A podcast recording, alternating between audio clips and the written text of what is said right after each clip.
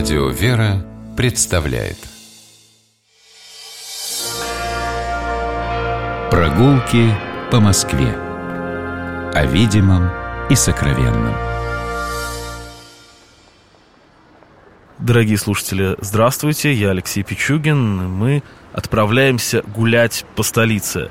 По ней мы гуляем вместе с Игорем Горьковым, москвоведом, историком. Здравствуйте. Здравствуйте, Алексей. Здравствуйте, дорогие радиослушатели. Сегодня мы отправляемся в такое тоже очень известное московское место, а, правда, у которого есть э, ну, мы вот знаем о Болотной площади, как о Болотной площади, о Репинском сквере, о памятниках, которые там есть.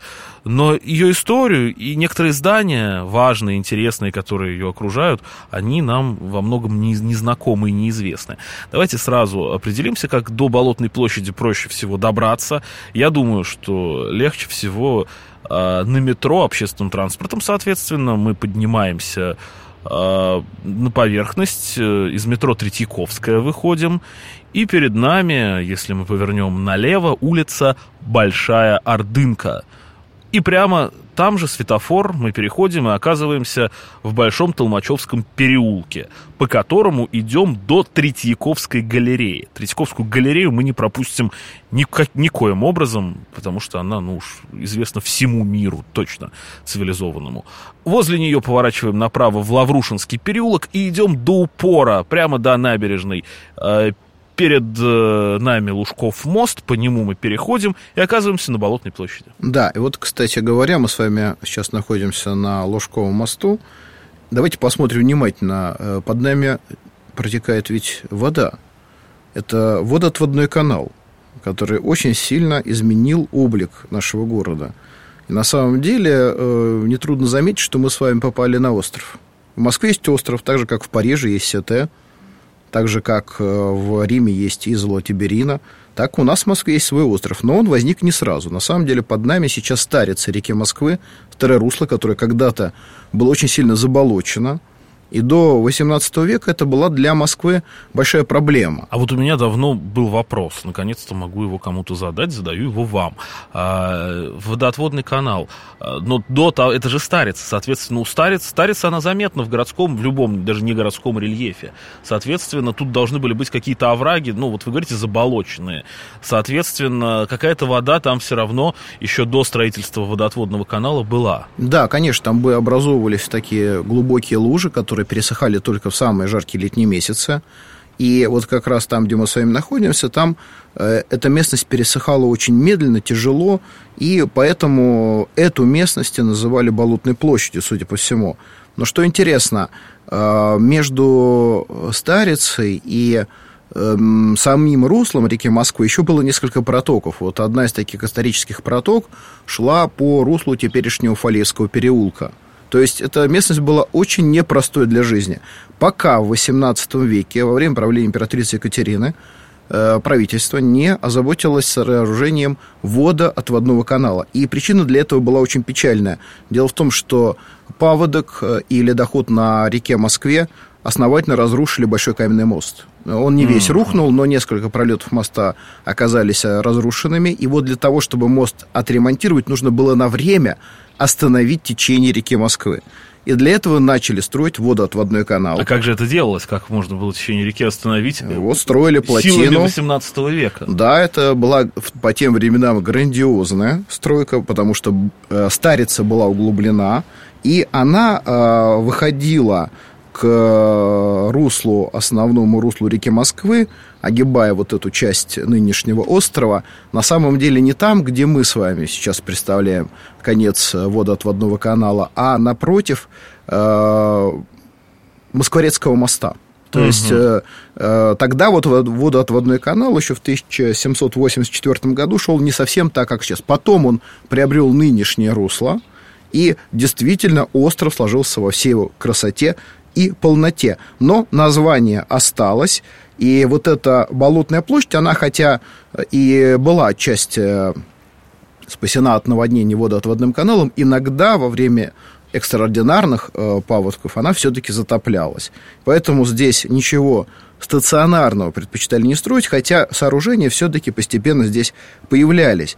И э, на самом деле сюда еще в 15 веке заходили государевы сады. Они шли от берега реки Москвы, там местность была немного выше, но, тем не менее, вот заканчивались государевы сады, судя по всему, где-то там, где мы с вами сейчас находимся.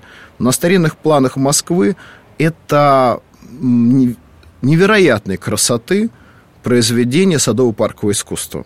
А что за аналогия с Гефсиманией?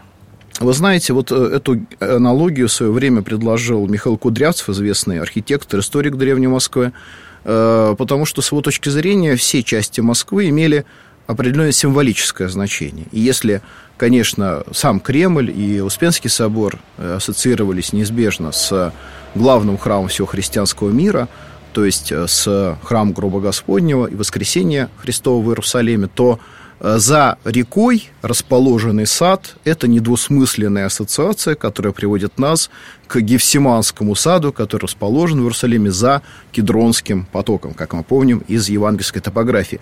Так это или нет, э, сказать сложно, но предположить такое э, я бы решился. Во всяком случае, ясно одно. Для московских государей вот этот сад, который располагался когда-то на болотистой, заливавшейся водой, но все-таки очень плодородной почве острова, э, представлял собой, можно сказать, любимое зрелище, потому что из Большого теремного дворца, который находился на вершине Боровицкого холма, открывался великолепный вид на Замоскворечье. И начинался этот вид с такого замечательного зеленого и разноцветного одновременно ковра государевых садов. А сколько он просуществовал? Посуществовали даже, скорее, государевы сады. Да, государев, а в этой, кстати, части его называли Царицын лук, Царицын сад. Э, в этой части э, сады просуществовали до 1701 года. И, к сожалению, потом после того, как э, Петр переносит резиденцию монархов российских в Санкт-Петербург, государев сады пришли в запустение, и начинается застройка острова. После того, как водоотводной канал все-таки гарантировал хотя бы отчасти более-менее спокойную жизнь обитателям этой части Москвы, здесь возникают здания. Вот непосредственно рядом с Болотной площадью строится суконный двор, где и заготавливали, и сушили э, только что произведенные ткани. Потом здесь формируется рынок, надо... Фруктовый рынок в том числе он был Без... одно время назывался. Очень, очень большой рынок. На самом деле, если посмотреть фотографии Москвы начала 20 века, вид из Кремля, то вся эта площадь занята торговыми павильонами.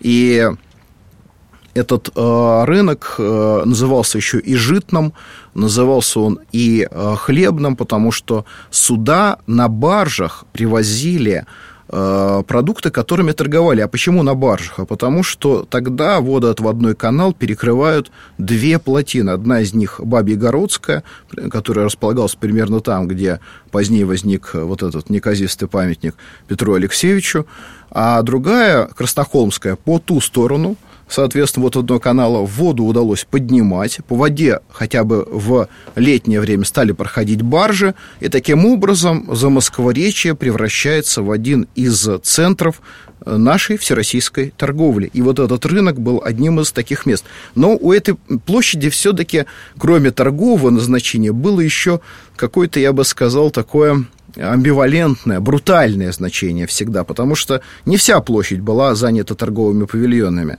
Э, определенное пустое пространство, вот то самое, которое заболачивалось больше всего и больше всего, видимо, подвергалось наводнениям, оставалось пустым открытым. Там происходили кулачные бои, и там же время от времени происходили публичные казни. Именно на Болотной площади. Да, на Болотной площади четвертовали Емельяна Пугачева, на Болотной площади сжигали книги запрещенные, на Болотной площади э, казнили государственных преступников, но одновременно начиная с XVIII века, во всяком случае, именно на Болотной площади было разрешено устраивать фейерверки. Кстати, до сих пор там собираются ребята, которые любят покрутить вот эти вот, как называется, фаеры, по-моему. Вы знаете, да? Алексей, вот это в Москве мне нравится больше всего. Москва, она прорастает из прошлого. Прошлое в Москве никуда не уходит. Да, прошлое застраивают, иногда не очень красивыми зданиями, но оно как-то пробивается и прорастает. И вот эта преемственность многовековых традиций заслуживает уважения. Современный вид Болотной площади сформировался все же относительно недавно, ну, закончил формироваться или не закончил, кто его знает, видите, прорастает, застраивается. Но вот Болотная площадь, та, которую мы видим сейчас, это все-таки уже послевоенная. А она сложилась после Великой Отечественной войны. Во-первых, там появился долгое время в центре площади, где сейчас памятник Илье Ефимовичу Репину, стоял глобус, вот, да. Глобус сменил э, Репин. Репинский фонтан был. Репинский фонтан, да. А если мы пойдем э, в правый угол Болотной площади, э, туда, в сторону Москворецкого моста, э, то мы, соответственно, увидим уже совсем новое произведение скульптора Михаила Шемякина «Памятник порокам». Э, очень много споров вокруг этого памятника велось, когда его ставили. Сейчас они уже все ушли, эти споры в прошлое, но нет-нет, иногда да возникнут. Вот я честно могу свою позицию сформировать, мне нравится. Дети жертвы пороков взрослых, официально называется эта скульптурная композиция. А вот мне она нравится. Ну, знаете, Алексей, понятно, что хотел сказать автор. Его позиция заслуживает уважения. Но, может быть, не самое удачное место, и э, э, надо сказать, что такие произведения современного искусства нуждаются в комментариях для того, чтобы их адекватно и правильно понимали. Поэтому у меня двойственное впечатление от этого произведения искусства, но, э, тем не менее, я хотел бы, чтобы мы прошли дальше и обратили внимание, что как раз э, вот та сторона Болотной площади, которая смотрит в сторону Балчуга, в сторону Москворецкого моста, соответственно, формируется очень интересным комплексом зданий. Это здание, ну, наверное, одни из самых старых здесь на Болотной площади, и это здание знаменитого Бахрушинского вдовьего дома. Точнее, это богоугодное заведение называлось «Дом бесплатных квартир для вдов с детьми и учащихся девиц» имени братьев Бахрушиных. Уникальное событие в истории московской благотворительности – огромный дом. Огромный дом. Причем вот то, что мы с вами видим, это старая его часть. Это то, что строили с 1894 по 1898 год под руководством архитектора Богдановича. А то, что выходит уже на Софийскую набережную, это более молодая часть того же самого комплекса зданий.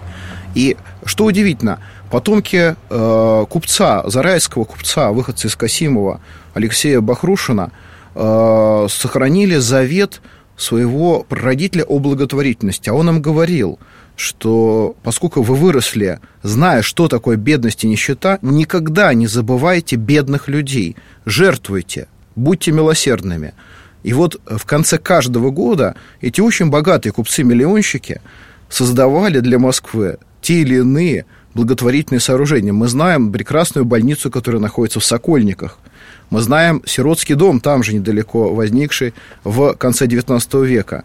Но вот это здание у меня всегда вызывало э, искреннюю благодарность Бахрушину, потому что в данном случае они заступились за самых беззащитных в условиях э, общества, так скажем, э, разных возможностей. Потому что женщины, вдовы, которые не имели кормильцев, или девицы, которые по тем или иным причинам не могли жить с родителями, здесь находили себе убежище. В этом доме проживало около двух тысяч человек. Ничего себе. А как они получали эту квартиру? Форма собственности какая была? Это не собственность. Они не, не были собственниками этих квартир. Они, конечно, получали их в пользование. Это было богоугодное заведение, благотворительное. Кстати говоря, внутри находился. И сейчас, насколько я знаю, воссоздан э, домовой храм святителя Николая, который был открыт в 1903 году. Всего вот я э, так помню, что в начале 20 века здесь было 450 однокомнатных квартир, здесь были ясли, здесь была столовая, здесь были ремесленные мастерские – и мне кажется, что э, подобная благотворительность заслуживает уважения, хотя уже давно здание принадлежит другим владельцам, и сейчас оно никакого отношения к благотворительности не имеет, но сам по себе памятник благотворительности нерукотворный, здесь воздвигнут. И можно его посмотреть, хотя это немножко уже за пределами Болотной площади, о которой мы с Игорем Горьковым сегодня и говорили. А, Игорь Горькава, историк-москвовед, я Алексей Пичугин. Были сегодня на Болотной площади, гуляйте по Москве, любите Москву и любуйтесь ей. Всего хорошего. До свидания. Прогулки по Москве. О видимом и сокровенном.